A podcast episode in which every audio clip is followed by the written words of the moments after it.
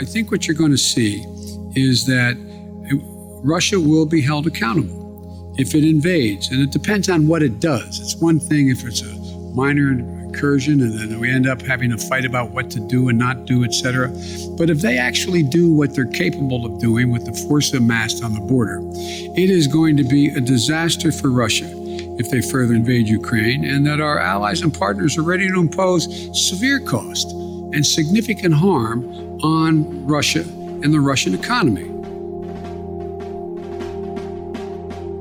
Willkommen zu einer neuen Folge vom Podcast Alles klar Amerika von Tamedia.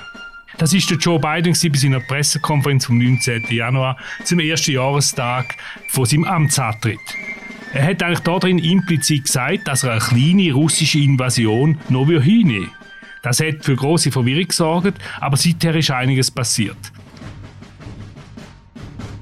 Hat die Kommunikationspanne Folgen gehabt? Oder ist es etwa gar keine Panne gewesen, sondern geschickt kalkuliert? Und wie geht generell die Regierung Biden, wie geht die USA mit der Krise in der Ukraine um? Darüber unterhalte ich mich mit dem Fabian Fellmann, unserem Amerika-Korrespondenten. Er ist zugeschaltet aus Washington. Mein Name ist Christoph Münger und ich leite das Rösser International von Tamedia.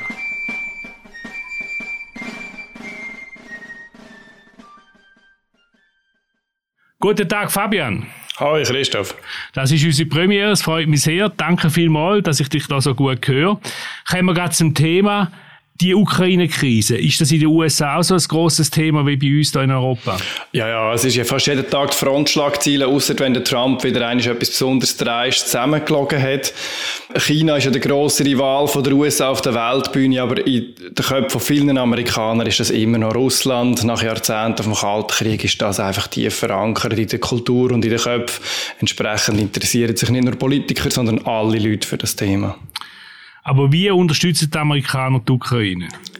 Vor allem mit Geld, Beratung und Waffen. Sie hüten sich noch ein bisschen davor, der Ukraine allzu aggressive Angriffswaffen zu geben, sondern sie schicken vor allem Verteidigungswaffen, Infrastrukturversicherung, Kommunikation, Drohnen, Nachtsichtgeräte, Scharfschützengewehr, so Zeug. Es sind 2,7 Milliarden Dollar seit 2014, das betonen die Amerikaner sehr gern. Das ist äh, doch eine rechte Stange Geld für äh, die Ukraine. Wir haben am Anfang die berühmt-berüchtigte Pressekonferenz von Joe Biden gehört. Dort ist er recht in der Kritik gestanden, welche Figur macht er eigentlich generell so in dieser Krise? Sehr durchzogene. Vielleicht kann man auf dem positiven Teil festhalten, dass man in beiden nicht muss erklären wie der Putin tickt. Er ist im Kalten Krieg groß geworden, hat sich als junger Senator schon für das Thema interessiert, für Abrüstung, direkten Kontakt mit den Sowjets damals. Er ist so ein richtiger klassischer Transatlantiker, der richtig hinter der NATO steht, ganz anders als der Trump. Und man muss ihm gut halten, er hat eine Führungsposition übernommen auf der westlichen Seite. Und was ist denn negativ? Ja, er hat halt auch einige Schnitzer begangen. Er hat in Afghanistan, wie in Afghanistan mit dem Rückzug die Europäer einige Mal überrumpelt, hat direkte Gespräche mit dem Putin vereinbart, ohne die Europäer dazuzuholen, er müssen nachbessern. Wenn es auch vorher bei dem Auftritt gehört, er wirkt manchmal ein bisschen fahrig, er ist halt einfach älter und weniger fit als der Putin und das ist nicht so ein Detail, weil das beeinflusst die öffentliche Wahrnehmung sehr stark.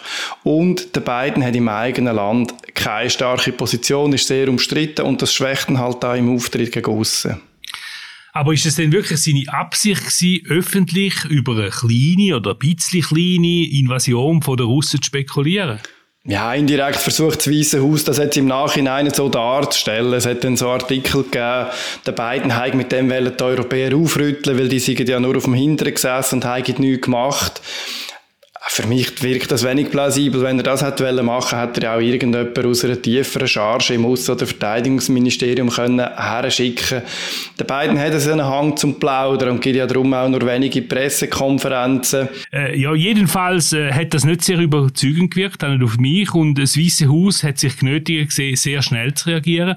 Und am nächsten Tag hat auch der Joe Biden selber äh, seine Aussagen korrigiert. Uh, I've been absolutely clear with President Putin. He has no misunderstanding. If any any assembled Russian units move across the Ukrainian border, that is an invasion. But it will be met with severe and coordinated economic response that I've discussed in detail with our allies, as well as laid out very clearly for President Putin. Also da stellt der Biden nochmal klar, dass wenn eine russische Einheit Grenzen überschreitet, gilt das als Invasion und es gibt nicht eine kleine Invasion oder eine große Invasion, sondern es gibt einfach eine Invasion. Entweder machen sie es oder sie machen es nicht. Äh, die USA drohen in so einem Fall mit Sanktionen, mit Gegenmaßnahmen. Sind die USA denn überhaupt vorbereitet, falls die Russen in der Ukraine einfallen? Ja, ich glaube schon, dass die USA vorbereitet sind. Also im Senat und im House of Representatives sollte eigentlich diese Woche noch ein Gesetz für Sanktionen verabschiedet werden. Es ist noch nicht ganz in trockenen Tüchern, aber es kann jede Stunde so weit sein. Und falls das noch nicht ganz so weit wäre, wenn die Invasion anfängt, kann der Biden auch als Präsident selber mal Sanktionen verhängen. Mit den Europäern hat er das das Ganze jetzt abgesprochen, damit dann auch wirklich alle am, am gleichen Strick ziehen. Zumindest auf der Sanktionsebene sind sie parat. Und militärisch haben sie sich jetzt auch darauf vorbereitet. Ja, die stehen parat. Jetzt hört man aber, äh, dass sogar Sanktionen sollen Kinder von Oligarchen treffen. Man überlegt sich, ob man die äh, Jugendlichen von Universitäten in den USA, so meistens natürlich Elite-Universitäten, soll wegweisen, wo sie studieren. Bringt das denn überhaupt etwas? Ja, ich glaube schon. Symbolisch ist das sehr wichtig. Die Europäer haben, und die Amerikaner auch haben das schon 2014 gemacht, äh, wo die Russen Krim annektiert haben und die grünen Männchen Donbass geschickt haben. Der Putin hat sich zwar schon nicht davon beeindrucken aber es ist halt wichtig, dass man zeigt, dass man seine Entourage dort treffen wo es weh tut, nämlich bei der Reisefreiheit, bei der Annehmlichkeit für Kind. Man will die Leute auch probieren, vom Dollarmarkt abzuschneiden, damit sie ihre Vermögenswerte nicht so einfach können verstecken können. Das ist schon etwas anderes als so breite Sanktionen, die dann vor allem die einfachen Leute treffen, wie im Iran. Und darum hat der Biden auch gesagt, sie wollen jetzt den Putin persönlich möglicherweise auf eine Sanktionsliste setzen. Das hat man zuletzt zum Beispiel mit dem Muammar Gaddafi gemacht. Das würde dann bedeuten, dass der Putin auch als Staatschef nicht mehr so einfach in die USA reisen, sondern zum Beispiel nur noch gerade die UNO-Hauptsitz in New York und sehr eingeschränkt wäre. Hat wahrscheinlich auch Mühe, sein gut versteckte Vermögen, das er in Dollar angelegt hat, zu verstecken. Ja, darüber hinaus äh, will das Weiße Haus ähm, Software- und IT-Produkte an Russland äh, erschweren mit Sanktionen, damit man das Militär trifft, überall, wo es Technologie drin ist, damit die russische Armee nicht mehr weiter aufrüsten kann. Und als nukleare Option wird sogar diskutiert, Russland vom Bankennetz SWIFT abzuhängen. Das wäre aber dann eine sehr weitreichende Maßnahme, die auch äh, die Rolle vom US-Dollar als Weltwährung würde schwächen. Dort ist noch nicht ganz klar, wie weit das die USA und auch die Europäer wirklich bereit sind zu gehen. Also nur, dass wir es richtig verstehen, nukleare Option in dem Fall als Metapher gemeint und nicht als Einsatz von Nuklearwaffen. Aber selbst, ja, natürlich, es ist natürlich umstritten, ob das, äh, wenn man draußen abhängt vom Bankennetz SWIFT, ob das wirklich etwas bringt, weil der Putin baut im Hintergrund bereits, hat er ein anderes System versucht draufzubauen, zusammen mit China. Aber ja, im Westen hören wir immer, wie wirklich wirksam die Maßnahmen sollen sein. Ich habe von Russland-Experten gehört, dass das der Putin nicht wirklich äh, beeindruckt, aber wir werden es sehen. Zurück zu den Verbündeten, weil das ist ja eigentlich das zentrale Element, das Zusammenspiel, das transatlantische in der Reaktion auf den Putin. Mit dem chaotischen Rückzug aus Afghanistan hat Biden seine Partner in Europa recht verärgert. Das ist nicht sehr plan gewirkt alles. Wieso unterlaufen dem so Fehler? Ja, der beiden, äh, seine Außenminister Anthony Blinken und auch der Sicherheitsberater Jake Sullivan wirken manchmal schon ein bisschen überfordert. Und die beste Erklärung, die ich dafür finde, ist, dass sie einfach zu viele Baustellen auf einmal eröffnet haben. Der beiden hat zum Beispiel Australien noch Atom-U-Boot versprochen und mit dem noch die Franzosen verärgert. Vieles von dem ist unter Zeitdruck passiert und, und die Amerikaner haben halt schon im Hinterkopf, dass die Europäer sie letztlich brauchen, weil niemand kann die USA ersetzen in der Sicherheitsarchitektur von Europa und sie darum einfach auch ein bisschen schalten und walten, wie sie wollen. Und man darf nicht vergessen, die Europäer sind schon auch ein bisschen selber mitschuldig. Sie erwarten vom amerikanischen Präsidenten, dass er vorangeht, damit man selber nicht zu fest den Kopf muss rausheben Und wenn der Biden das dann aber macht, ist man dann schnell mal beleidigt und sagt, ja, man hätte jetzt zu wenig können mitreden ja, so geht das eigentlich hin und her seit der Gründung von der Data, seit 1949. Ist immer sehr, äh, nicht immer ein gleich einfaches Verhältnis da zwischen Europa und Amerika. Aber wir probieren es jetzt den beiden in dem Fall, die Europäer bei den Stangen zu behalten. Ja, man kann fast sagen, der Putin hat ihm ein bisschen dabei geholfen. Ähm, seine Drohkulisse hat NATO jetzt wieder zusammengeschweißt. Die, die das Gefühl haben, die NATO braucht es eigentlich gar nicht mehr, sehen jetzt auch ein. Ja, mal, wahrscheinlich hilft ihnen die. Inzwischen redet der beiden vor und nach dem Gespräch mit dem Putin immer zuerst noch mit den Europäern. Er schickt seine Vertreter auch ständig in Europa. Und man liest dann auch, dass, dass so ganz banale Dinge eben wichtig wären. Die US-Diplomaten zum Beispiel nehmen immer das Telefon ab, wenn die Europäer anrufen. Die fühlen sich jetzt ernst genommen. Ich glaube, das sind wichtige Punkte. Ja, und also die Signale scheinen zu wirken. Auch die 8.500 US-Soldaten, die er in höchste Alarmbereitschaft versetzt hat. Und in Europa scheinen auch aufgewacht zu sein. Also Dänemark beispielsweise schickt Kampfjets nach Litauen, auch ein NATO-Partner und eine Fregatte, also das Kriegsschiff in die Ostsee.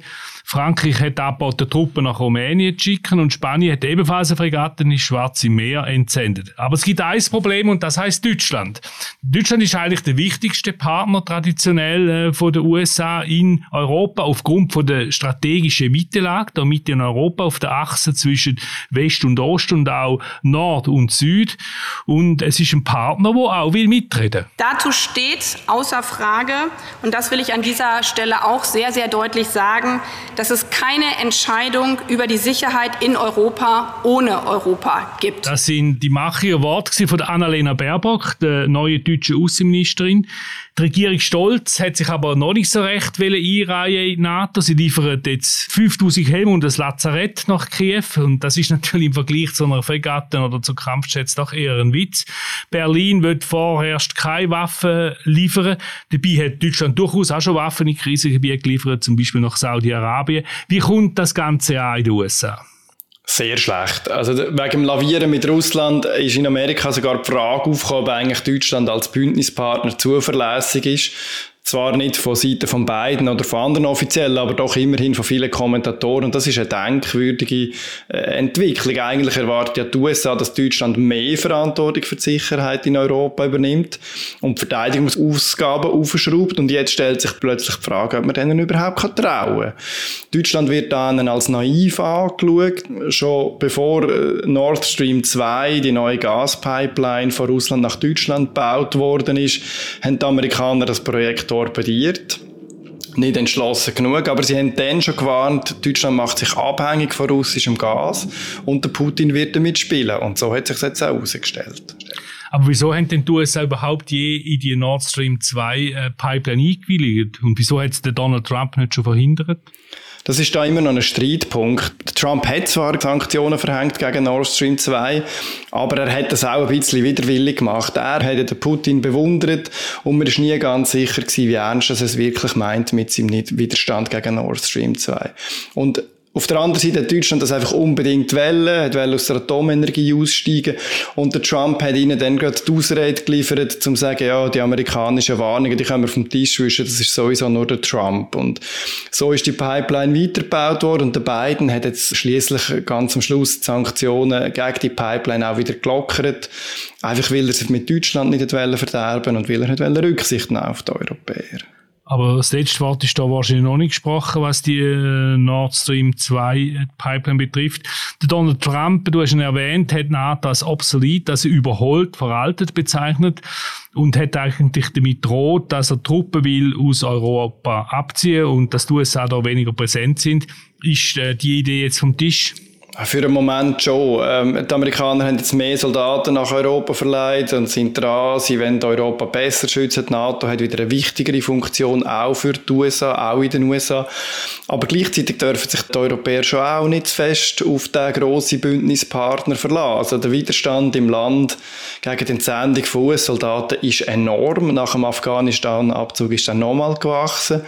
Der US-Schuldenberg ist unfassbar hoch, hat gerade Grenzen von 30.000 Milliarden Dollar überschritten. Und falls der Trump jetzt nochmal würde Wahl gewinnen wird das Ganze sehr unberechenbar. Zudem ähm, eben die Kritik der Amerikaner, dass die Europäer eigentlich selber für ihre Sicherheit schauen und selber mehr investieren die ist nicht neu. Das hat schon der Obama ständig wieder gesagt, die Kritik geht auch nicht weg. Jetzt ist es so, dass die Krise, die wir da haben in der Ukraine, eigentlich nichts Neues ist. Also, die Russen machen immer wieder Druck in ihren äh, Nachbarländern, der ehemaligen Sowjetrepubliken. 2008 ist Russland nämlich beispielsweise in Georgien einmarschiert. Hat mit den USA Lehren gezogen aus diesem Krieg? Ja, ich denke schon. Man hat realisiert, dass sich der Putin eben nicht einbinden in die internationale Gemeinschaft, obwohl man das lange probiert hat. hat. Vor allem die Europäer haben ja probiert, die wirtschaftliche Zusammenarbeit voranzutreiben, in der Hoffnung, mit dem Putin so zu bändigen. Und die Amerikaner überlegen sich jetzt, wie es in dem Zusammenhang mit dem Putin umgeht. Also ich glaube, sie haben realisiert, dass der Westen muss versuchen, im Putin sehr, sehr klare Grenzen zu setzen und dass man muss die Kosten von Angriffen möglichst in die Höhe treiben und dass man für das muss eng mit Europa zusammenarbeiten und dass die Zusammenarbeit möglichst muss auf einer Basis abgestellt werden, wo auch eine Abwahl von beiden würde überdauern. Wenn man es nicht schafft, wird es gefährlich für die baltischen Staaten und die, die Analyse teilen unterdessen da in den USA viele Kommentatoren. Dort wohnen viele russischstämmige Leute, die sind auch von baltischen Staaten teilweise diskriminiert worden. Und die Angst dort ist sehr real, dass der Putin dann seine Finger auch nach innen wieder ausstrecken würde, um die Verbindung nach Kaliningrad wiederherzustellen. Ja, wobei, wo man natürlich sagen, da wäre eine ganz andere Geschichte als die Ukraine. Wieso? Weil die baltischen Staaten sind Mitglied von der NATO, also es käme der Artikel 5 äh, vom NATO-Vertrag zum Einsatz, nämlich, wenn jemand angegriffen wird, sind alle angegriffen, der sogenannte Bündnisartikel, man hat den Bündnisfall und das wäre dann eine Krise äh, größeren Ausmaßes, meines Erachtens. Oder wie siehst du das? Absolut. Und genau darum sind die Amerikaner jetzt aber auch so bestrebt daran, um in Putin jetzt am Beispiel von der Ukraine zu zeigen, wo Grenzen sind, weil damit er schon gar nicht erst in Versuchung kommt, den Bündnisfall dann auch zu testen. Die Ukraine-Krise jetzt ist in dieser Sicht ein Trainingsplatz für Putin, um zu schauen, wie, wie geschlossen das NATO eigentlich wirklich ist. Ja, und es fällt schon auf, bei allen Solidaritätsbekundungen von den USA gegenüber Kiew, es wird doch immer klar unterschieden zwischen NATO-Mitgliedern und Nicht-NATO-Mitgliedern. Und implizit und auch explizit haben wir gesagt, dass ja die Ukraine bis auf weiteres nicht wird Mitglied werden von der Militärallianz von der NATO.